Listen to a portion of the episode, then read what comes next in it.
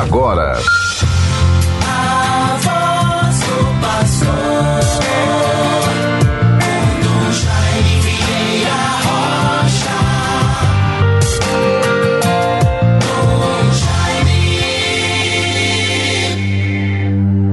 Senhor, não há entre os deuses nenhum que se vos compare, porque sois grande e fazeis maravilhas.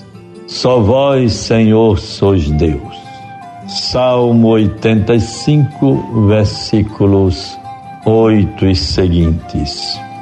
Irmãos todos, irmãs, bons ouvintes deste programa A Voz do Pastor, nesta sexta-feira, 17 de março de 2023. Vejam, bons ouvintes, o que teremos a dizer? Qual a nossa opinião?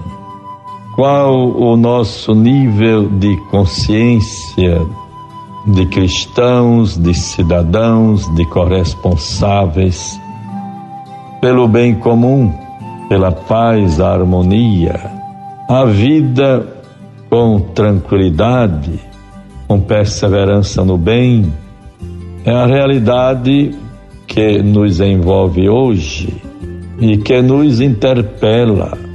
Ficamos a perguntar o que está acontecendo atualmente em nosso estado, em nosso país. E por isso é como aquela palavra do Evangelho: A quem iremos, Senhor?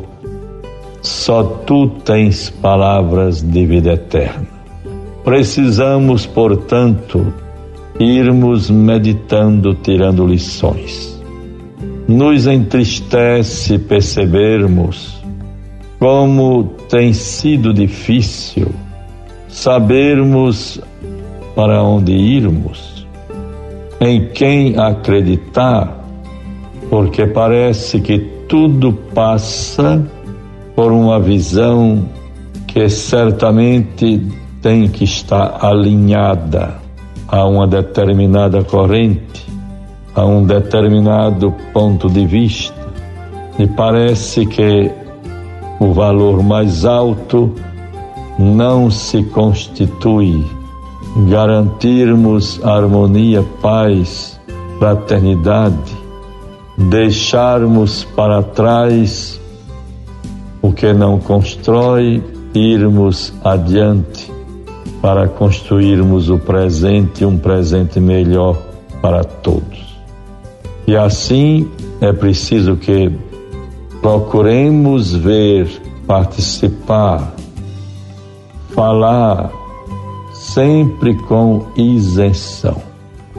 É muito preocupante quando vemos que às vezes nas nossas falas ou nos omitimos ou somos cúmplices ou parece que temos algum compromisso com algum interesse que faz diminuir a intensidade de uma palavra, de uma exortação, de uma chamada de atenção. É aquele velho provérbio palavra da Sagrada Escritura.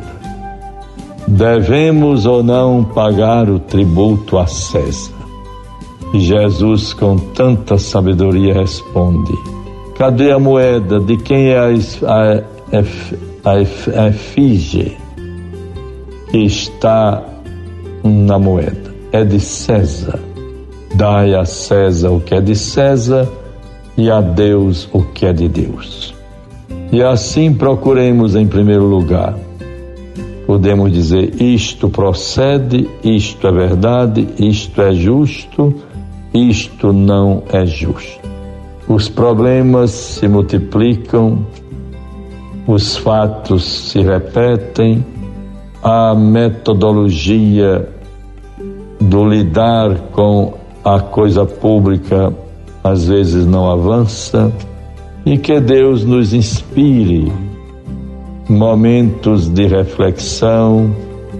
Rezemos na minha humilde condição de religioso, de pastor desta igreja de Natal, me esforço para me relacionar bem com as instituições, com tantas pessoas a quem temos amizade, reverência, atenção.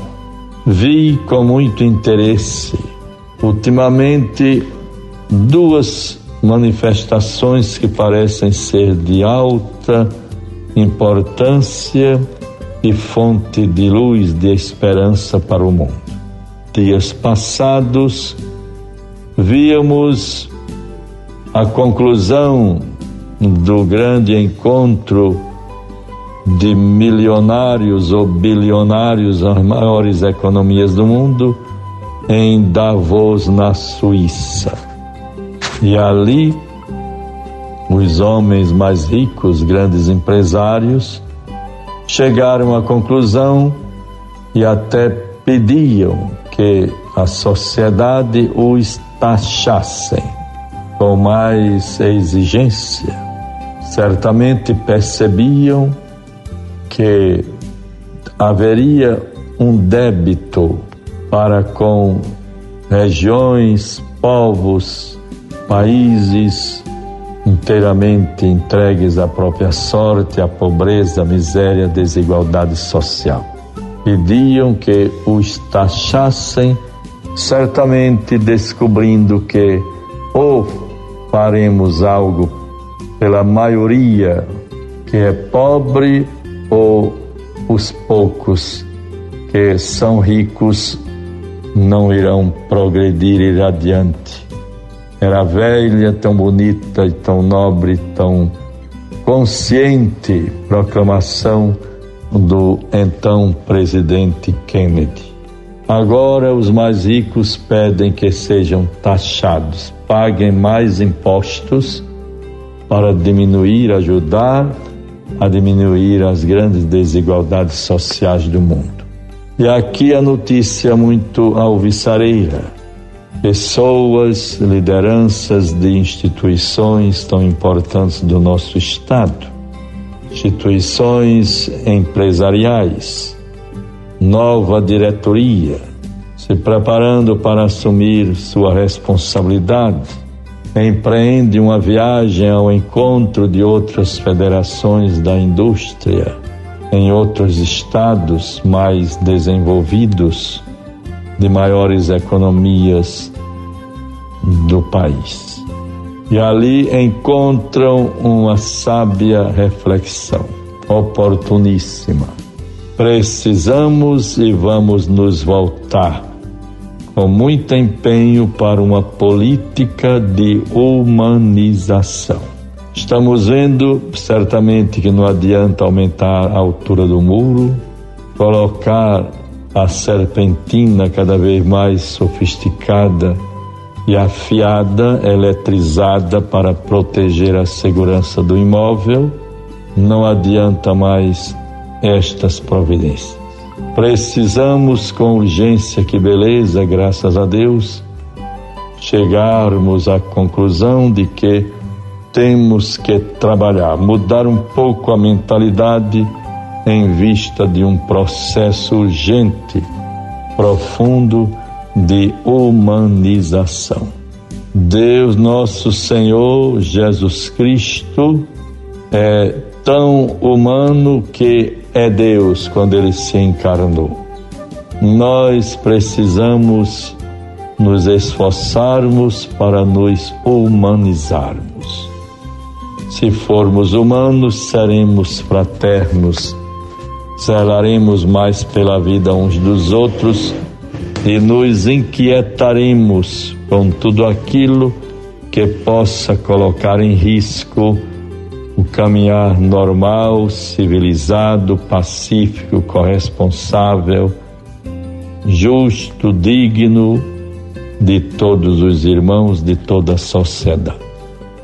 No Evangelho de hoje, para terminar, Jesus vai dizer: Chegou-se dele um dos escribas que os ouvira discutir e vendo que lhes respondera bem, indagou dele: Qual é o primeiro de todos os mandamentos?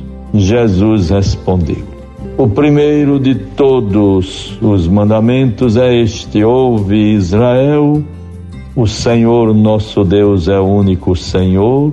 Amarás ao Senhor teu Deus de todo o teu coração, de toda a tua alma, de todo o teu espírito e de todas as tuas forças. Eis aqui o segundo mandamento: amarás o teu próximo como a ti mesmo. Deus nos dê esta graça, ilumine o nosso espírito e desça, faça descer sobre nós o nosso Estado, os nossos governantes, a todas as pessoas, categorias sociais mais importantes, dos menores aos maiores, bênçãos e graças. Tenhamos esperança, contribuamos, portanto, para a harmonia e a paz, e assim certamente o bem vencerá o mal.